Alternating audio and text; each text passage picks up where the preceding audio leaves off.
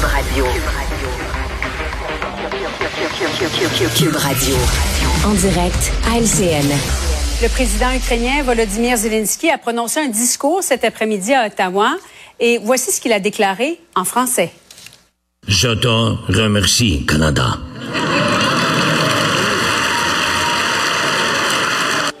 Alors, ça a suscité des rires, des applaudissements, bien sûr. Discutons-en avec nos analystes. Emmanuel Latraverse, Luc Lavoie et Mario Dumont. Euh, D'abord, vos impressions. Je commence avec toi, Mario. Ben, c'est un bon discours, mais c'est un bon communicateur. On s'attendait pas à moins. C'est un communicateur habile. Ouais. et euh, c'était plus facile pour lui au Canada qu'aux États-Unis. Là, on se comprend. L'ensemble de son passage, il est en territoire ami. C'est, ça fait ça. C'est toujours plus facile de prendre la parole quand ta seule arrivée dans l'enceinte, là, ta seule présence génère un tonnerre d'applaudissements chaleureux.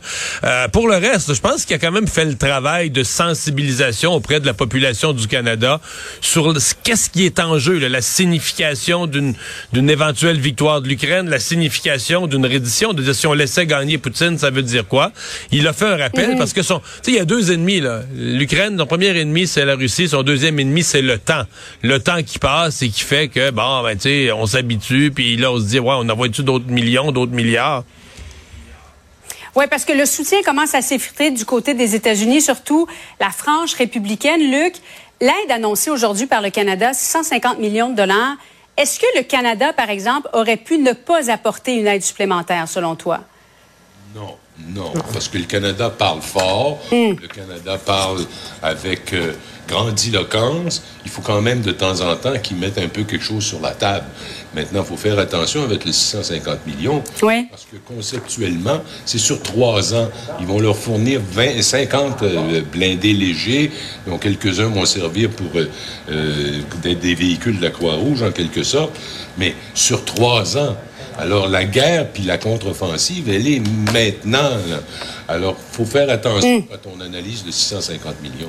Bon, Luc, euh, on a des, de petits soucis avec ton micro.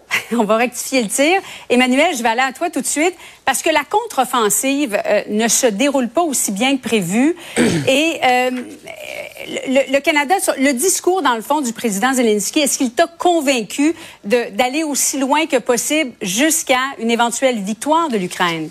Ben, c'est ça à quoi s'accroche euh, l'Ukraine, c'est d'essayer de, de, de convaincre les, les gouvernements des pays alliés qui le soutiennent que c'est pas une question euh, d'arrogance, c'est pas une question d'amour propre que de mener cette guerre jusqu'au bout, mais que c'est une question euh, existentielle pour la stabilité du monde. L'argument finalement que présente M. Zelensky, c'est on ne peut pas défendre la vertu de cette guerre-là sous prétexte qu'il faut condamner le fait, euh, la violation des frontières qu'a fait la Russie.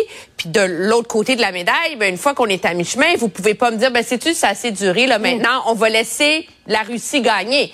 Parce qu'à partir du moment où euh, on trace une nouvelle ligne, on change les frontières, ben c'est comme si euh, le président Poutine avait Oui. gagné son pari. Alors, c'est sûr que c'est difficile et c'est sûr que l'usure du temps effrite ça. En même temps, tout le monde dit que ça dure longtemps, ça dure longtemps, c'est 18 mois. Il faudrait rappeler que la Première Guerre mondiale, elle a duré quatre ans. La Deuxième Guerre mondiale, elle a duré six ans. Des conflits où il y a des forces inégales sont longs. Et c'est tout le défi de l'Ukraine, c'est de maintenir la mobilisation euh, dont elle a besoin. Oui, Luc, on veut dissuader aussi d'éventuels potentiels agresseurs. Oui, évidemment, on veut euh, on veut envoyer un message que on ne tolérera pas ça, que les règles établies après la deuxième guerre mondiale sont toujours en place, qu'elles doivent être respectées, et, et dans ce sens-là, le discours est tout à fait euh, conforme à la réalité. Mais la réalité, c'est également, c'est également que ça peut plus durer éternellement.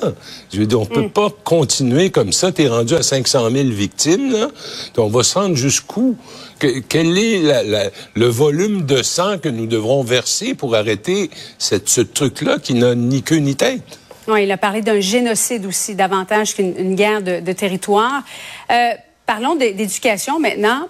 Déclaration de Marois Risky, il va manquer 14 000 enseignants, pas tout de suite, mais très bientôt, euh, d'ici les quatre prochaines années. Et elle demande au ministre Bernard Drinville de tenir, euh, Mario, une réunion d'urgence pour s'attaquer à la pénurie de personnel. Est-ce qu'elle a raison, tu crois? Ben, elle a raison. Elle fait son travail de soulever cet enjeu-là. Elle a raison de. Ouais. Elle a raison, dans le fond, de, de, de lancer une suggestion. Euh, C'est une façon habile de le faire. Écoute, c'est toute une parlementaire, Marois Risky. Maintenant, bon, est-ce que le ministre allait dire oui à ça? Le ministre lui va dire, ben, moi, je suis déjà en action. Lui reconnaît, elle a dit 14 000. Lui reconnaît déjà, je pense qu'il en manque quelque chose comme 13 000.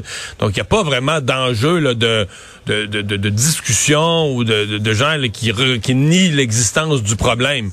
Qu'est-ce qu'on fait à partir de là? Le ministre accélère euh, les formations, accélère le passage pour les gens qui ont un bac dans une autre discipline, l'accélère le- l'espèce de passage vers un certificat pour obtenir sa qualification. Est-ce que c'est assez ce qu'il fait? Probablement pas. Hein? Donc, que l'opposition continue à le pousser. Euh, fait tout à fait son travail. Là. Ouais, c'est un véritable duel aussi que forment Bernard Drinville, Marois Risky, Emmanuel. Ben oui, parce que ce sont deux extraordinaires euh, communicateurs. Euh, faut dire que M. Drainville s'est pas fait prendre comme la dernière fois là, euh, lorsqu'il y avait eu droit à une interpellation. Il était pas mal plus préparé, beaucoup plus euh, pugnace. Moi, je pense que le problème auquel M. Drainville est, est confronté, c'est que c'est une chose de dire on retourne toutes les pierres, on cherche des solutions.